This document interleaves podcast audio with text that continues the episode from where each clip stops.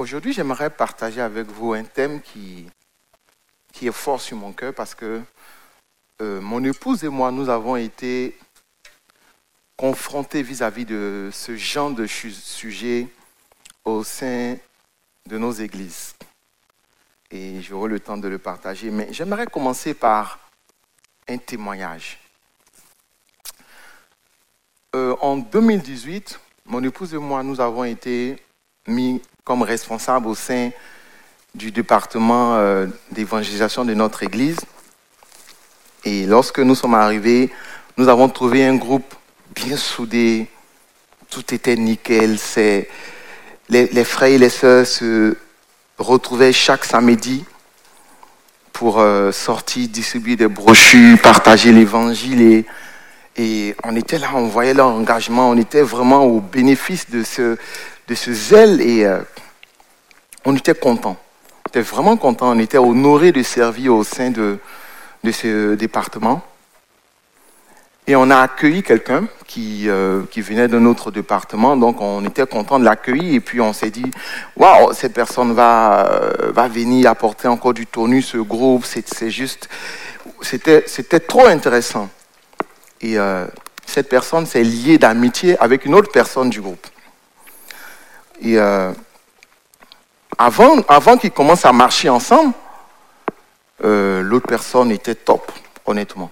Top, top, top. Souvent, je pouvais, quand j'étais absent ou lorsque j'avais d'autres activités, je pouvais lui dire, mais s'il te plaît, est-ce que tu peux conduire le temps de prière? Est-ce que tu peux apporter tel sujet? Je comptais réellement sur cette personne-là.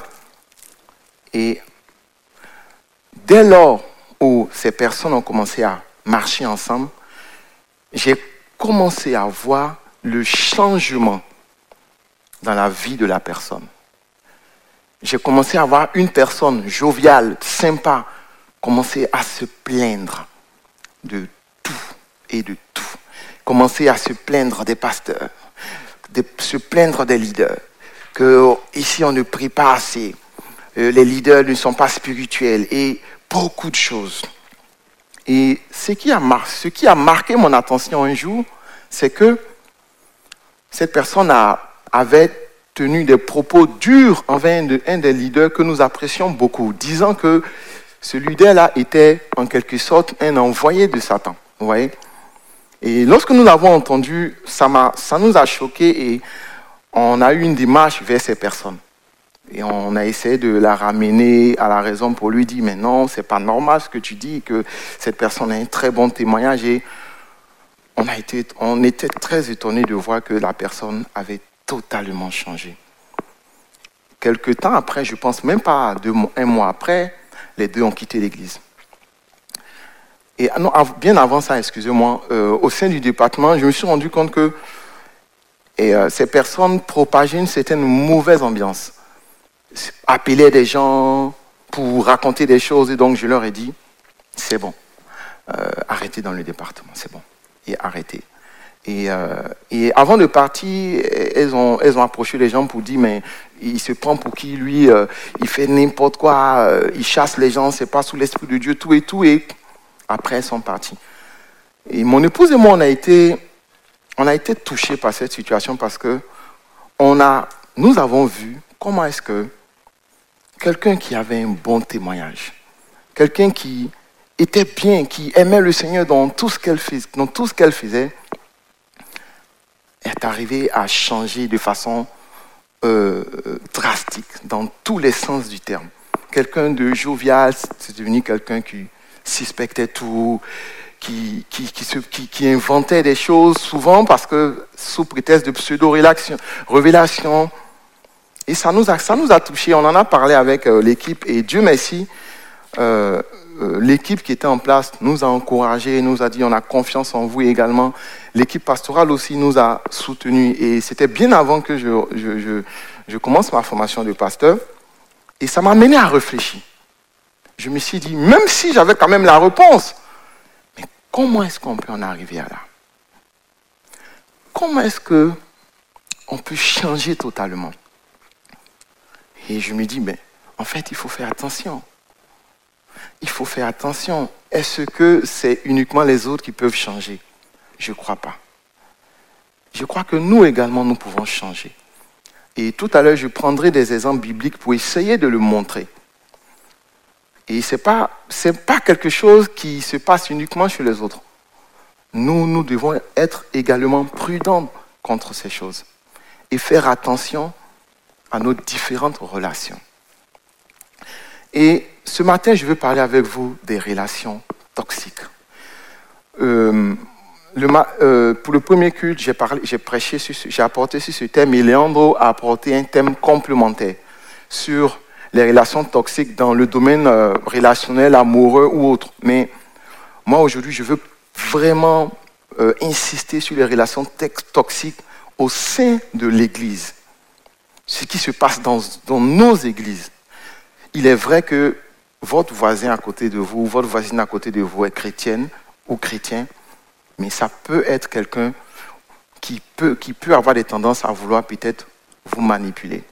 Je ne parle pas de ton voisin, je, hein, sérieux. Ne regarde pas ton voisin et dis Oh, bizarre. Je savais qu'il voulait me manipuler depuis, mais là, j'ai compris. C'est l'Esprit de Dieu qui parle. Non. Je vous rassure là-dessus. Et euh, j'ai essayé de donner une définition, et en fait, il y a plusieurs définitions. Généralement, les, spécialistes dans la relation d'aide définissent la, une relation toxique comme une relation dans laquelle on souffre beaucoup. Et euh, juste faire une différence. Votre collègue au travail peut être négatif. Il n'est pas forcément toxique. Vous pouvez avoir quelqu'un qui se plaint tout le temps. Il n'est pas forcément toxique. La relation toxique, c'est lorsque vous êtes participant de cette relation. Lorsque vous vous liez d'amitié avec quelqu'un, un groupe ou une organisation qui a tendance à vouloir vous manipuler. En fait, c'est comme si vous ouvrez la porte de votre cœur et de façon consciente ou non, vous vous faites manipuler, vous vous faites euh, abuser par ces personnes-là. C'est ça une relation toxique.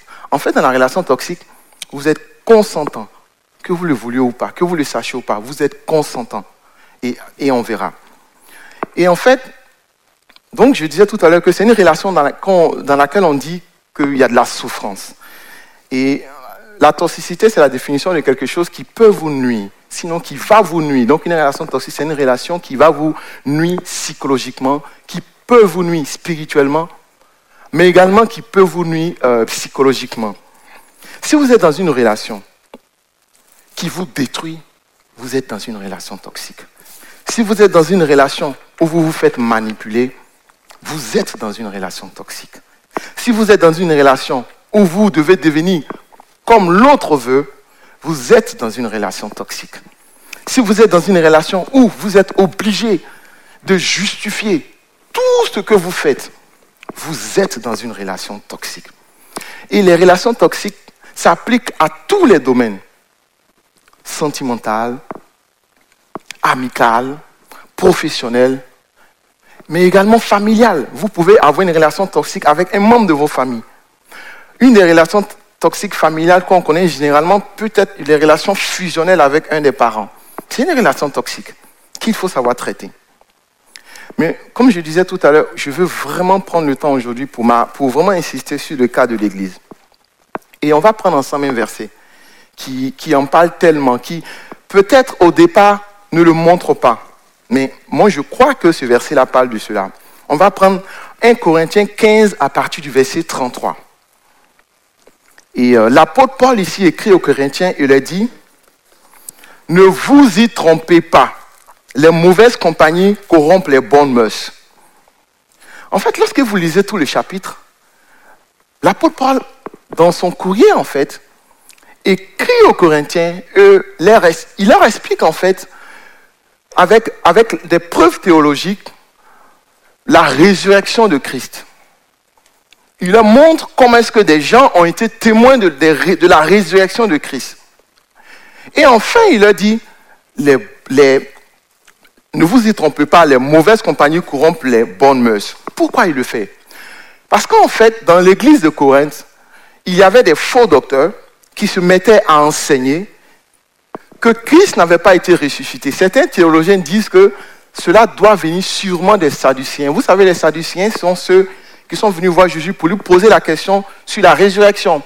Et ils lui ont dit, un, monsieur avec sept frères, il est mort, sa femme, est-ce que sa femme allait épouser le deuxième quand il allait mourir? Bref, vous connaissez très bien cette histoire. Et Jésus leur a répondu de façon claire concernant cela. Et en fait, les théologiens disent que cette doctrine pouvait peut-être venir forcément d'eux. D'autres disent en fait que ce n'est pas forcément les, les, mais ça peut venir peut-être des philosophes grecs.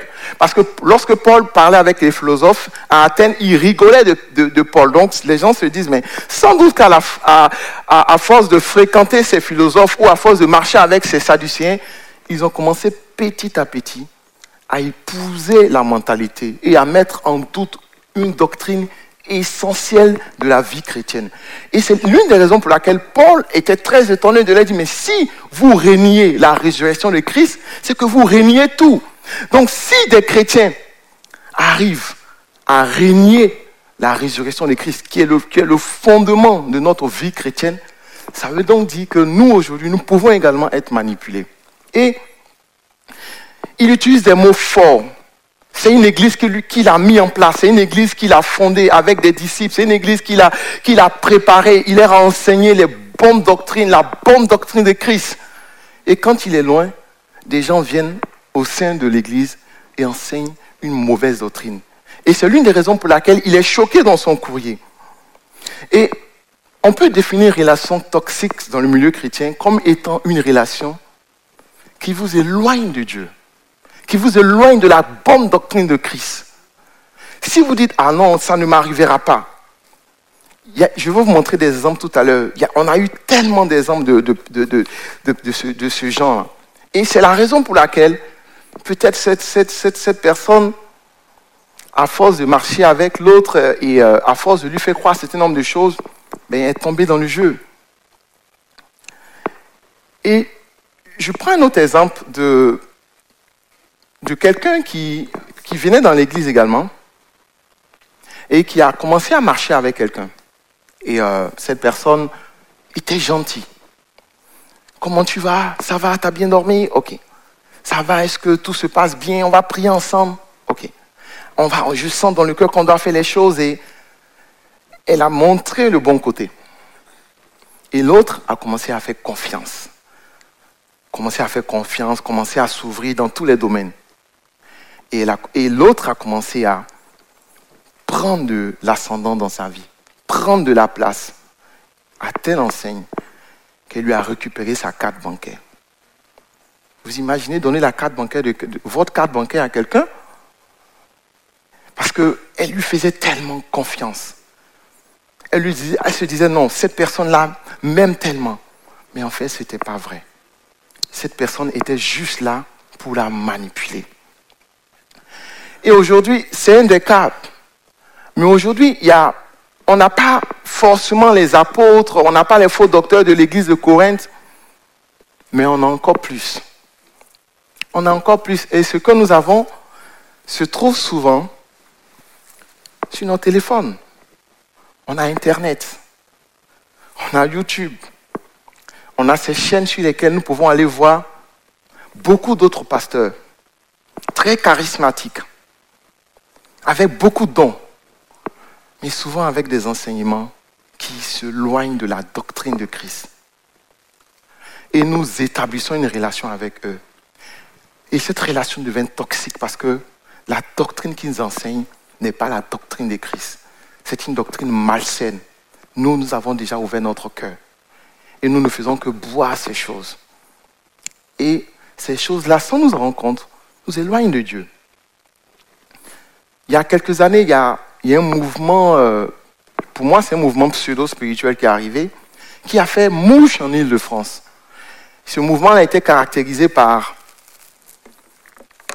était caractérisé par euh, les dons de l'esprit, le spectaculaire de l'esprit, la vie de l'esprit, c'était les baptêmes, les miracles, tout et tout. Et les gens étaient réellement attirés. Et nous-mêmes, on était là, on regardait parce qu'on les voyait souvent faire des vidéos, on voyait des gens qui étaient baptisés dans le, le Saint-Esprit. On était quand même attirés, quoi. Et petit à petit, les chrétiens ont ouvert les cœurs, les gens ont ouvert les cœurs, ils sont allés, ils ont participé au programme.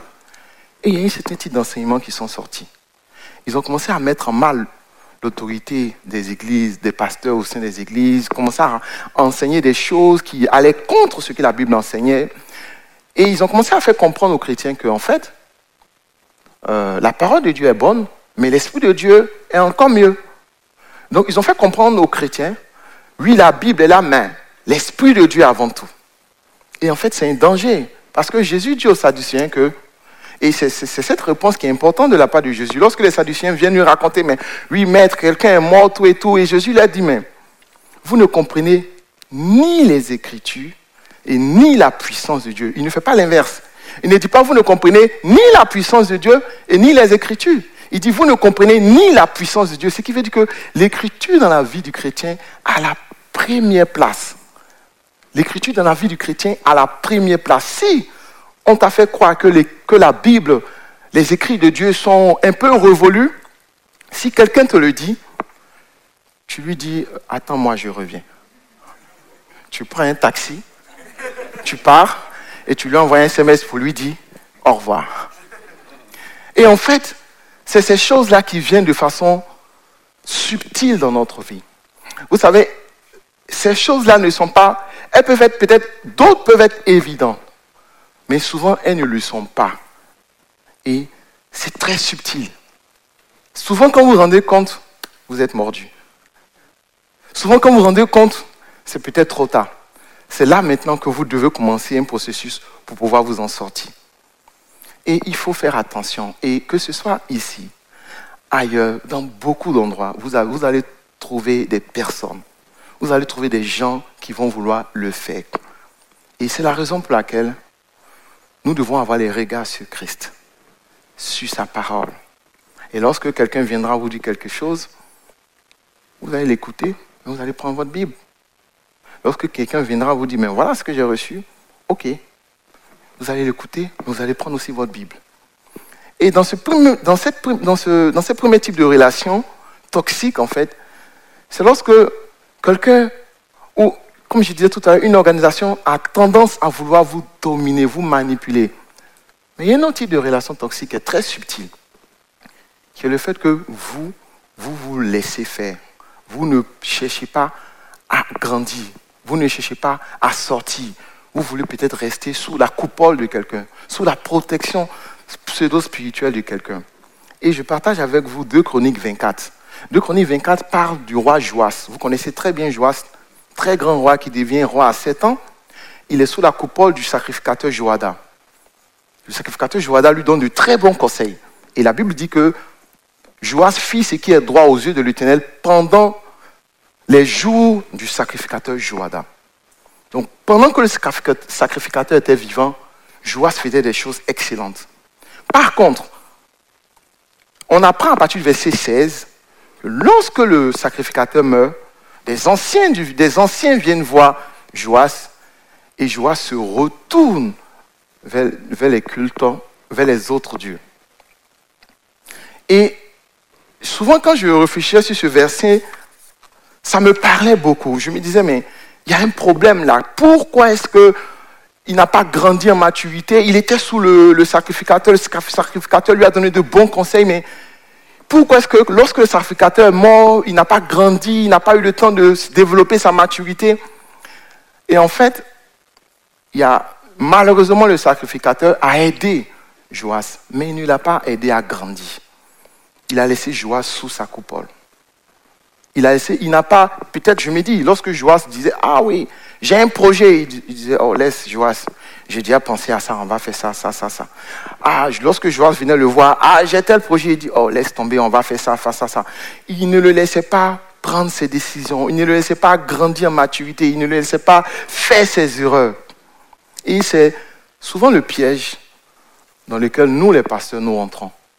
Nous sommes souvent avec des frères et on a tendance à tellement vouloir bien les protéger qu'on ne les protège pas en fait. On ne fait pas d'eux des personnes matures on ne les aide pas. Vous savez, quand on apprend, et ce n'est pas mon cas, c'est aussi le vôtre, on apprend avec les bons comme les mauvais. On apprend avec tout type d'exemples et on se dit non, il ne faut pas qu'il ait de mauvaises expériences.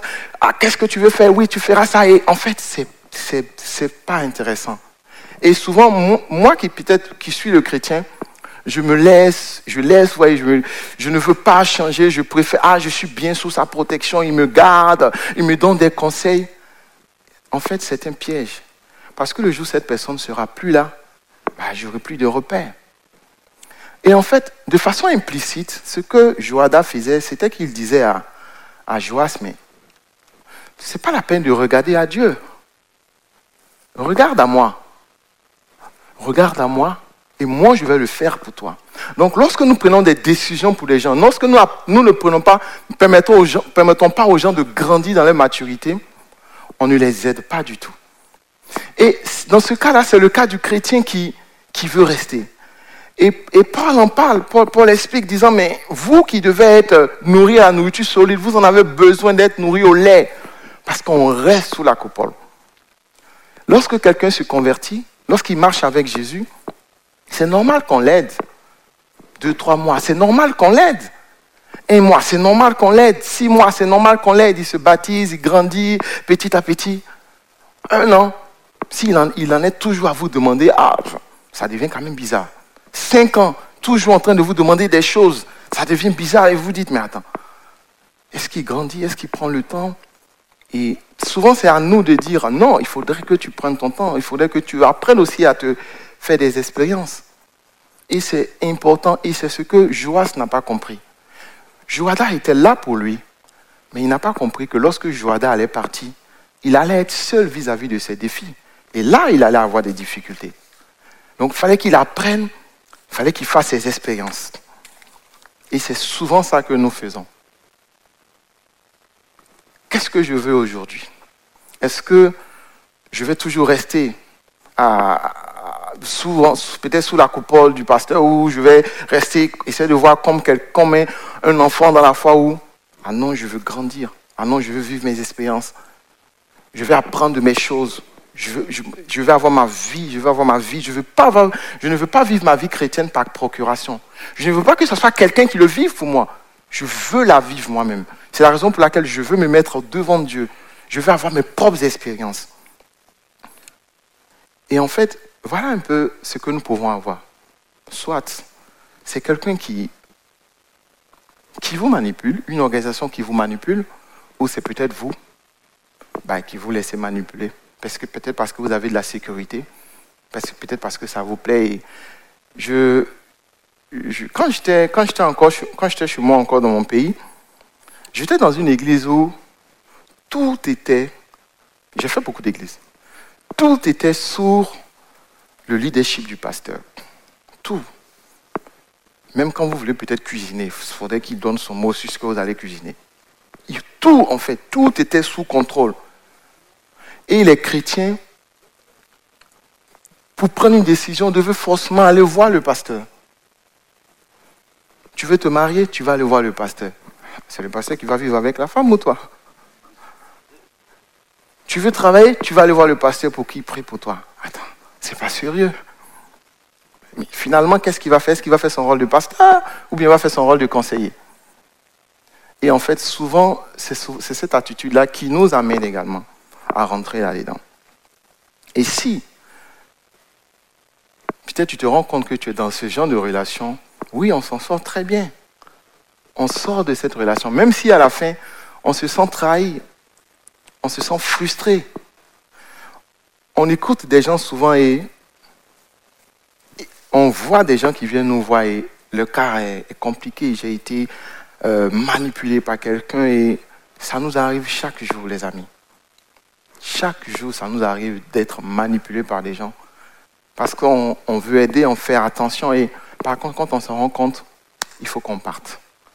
Ne faut pas rester. Il ne faut pas du tout rester. Et c'est la raison pour laquelle, si c'est peut-être votre cas ou c'est mon cas, ben, il faut chercher à se reconnecter avec Dieu.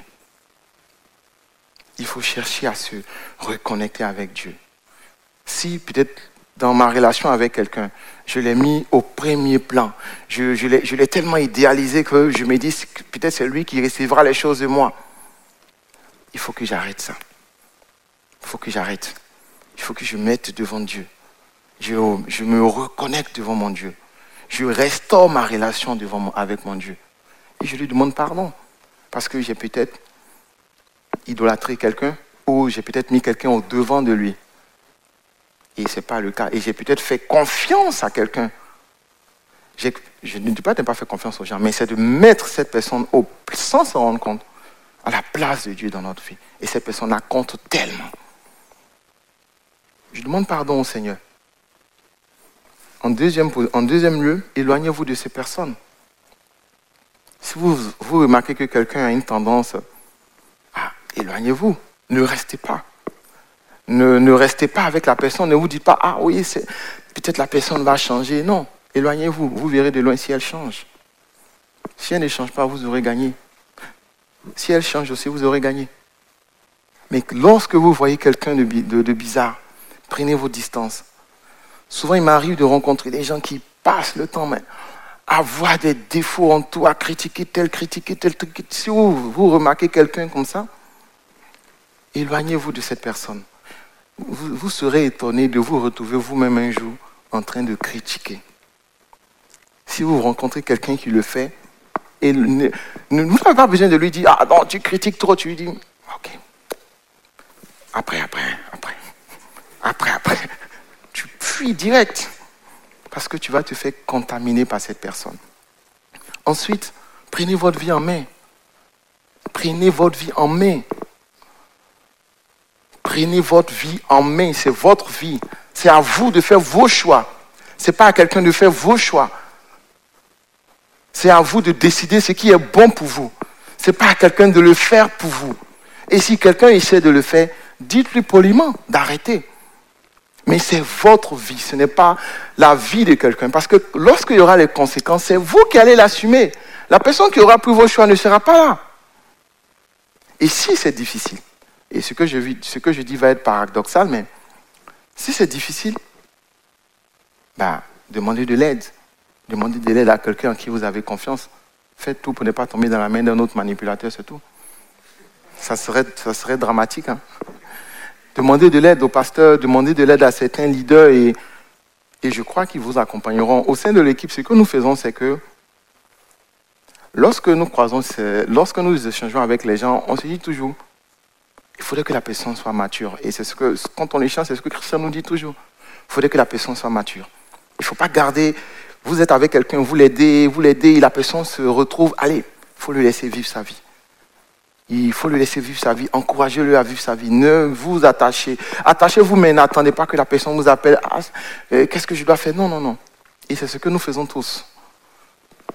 Des gens peut-être euh, nouveaux dans la foi, des gens affermis qui passent par des difficultés. On échange, on fait, on fait peut-être une relation d'aide, et puis après, la personne vit sa vie. Et c'est ce que nous devons faire. C'est ce que vous devez faire également avec vos amis. Et malheureusement, j'ai peut-être été manipulé, mais peut-être j'ai aussi manipulé les autres sans m'en rendre compte peut-être. Je, suis peut-être, je me suis introduit dans la vie des gens et, leur et vouloir qu'ils fassent certaines choses sans m'en rendre compte. Peut-être parce que j'aime la personne ou parce que je veux tellement protéger la personne.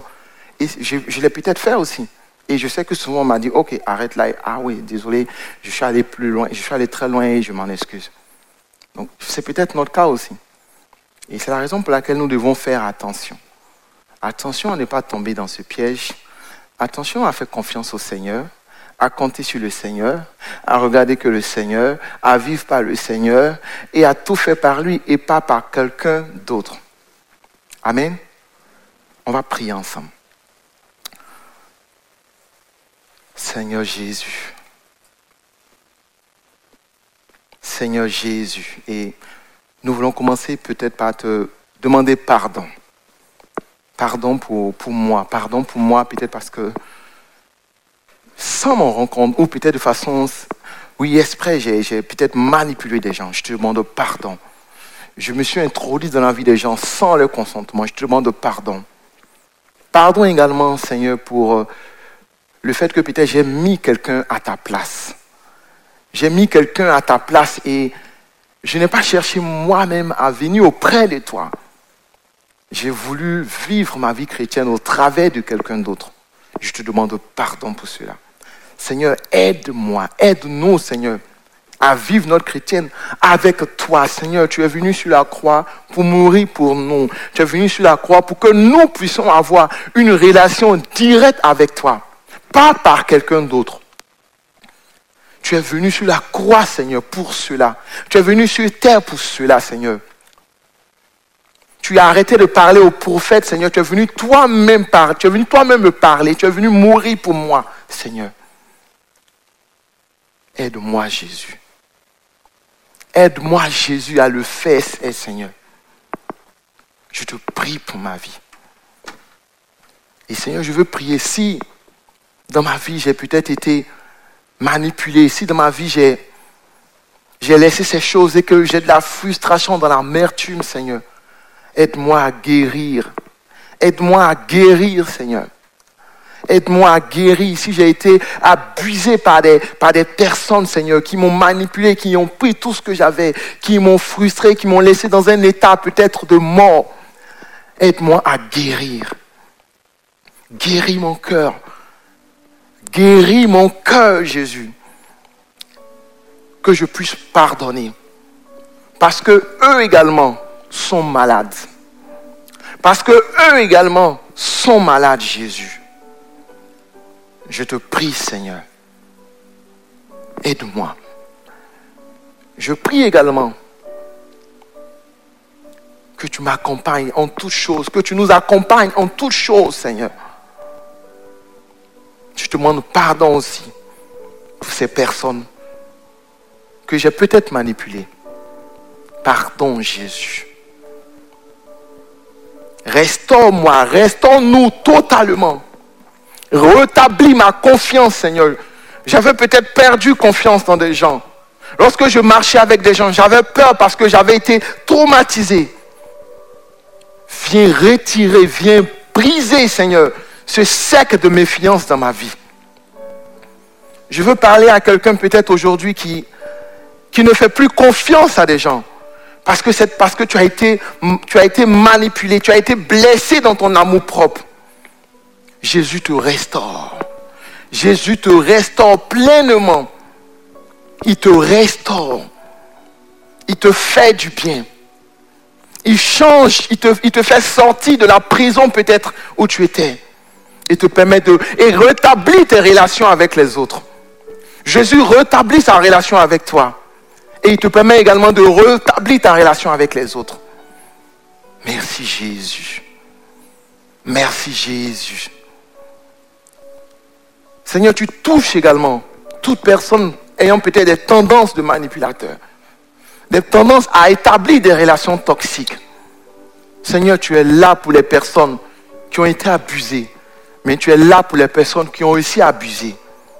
Seigneur, je te demande de toucher leur vie, de transformer leur vie. Que ce caractère change, que cette attitude change en eux. Merci Jésus. Merci Jésus. Je le fais, Seigneur. Merci, Seigneur. Tu restaures des relations. Tu restaures des relations. Tu rétablis des relations. Merci, Jésus. Que ton nom soit béni. Merci, Seigneur pour le bien que tu fais à ton Église. Merci pour ta parole. Amen. Nous te bénissons, Jésus. Merci, Seigneur. Sur ce, je vous souhaite un très bon week-end, très bon dimanche et que Dieu nous bénisse. Vous pouvez suivre le, service pour pouvoir pour euh, l'orientation pour pouvoir sortir. Dieu vous bénisse. Bye bye.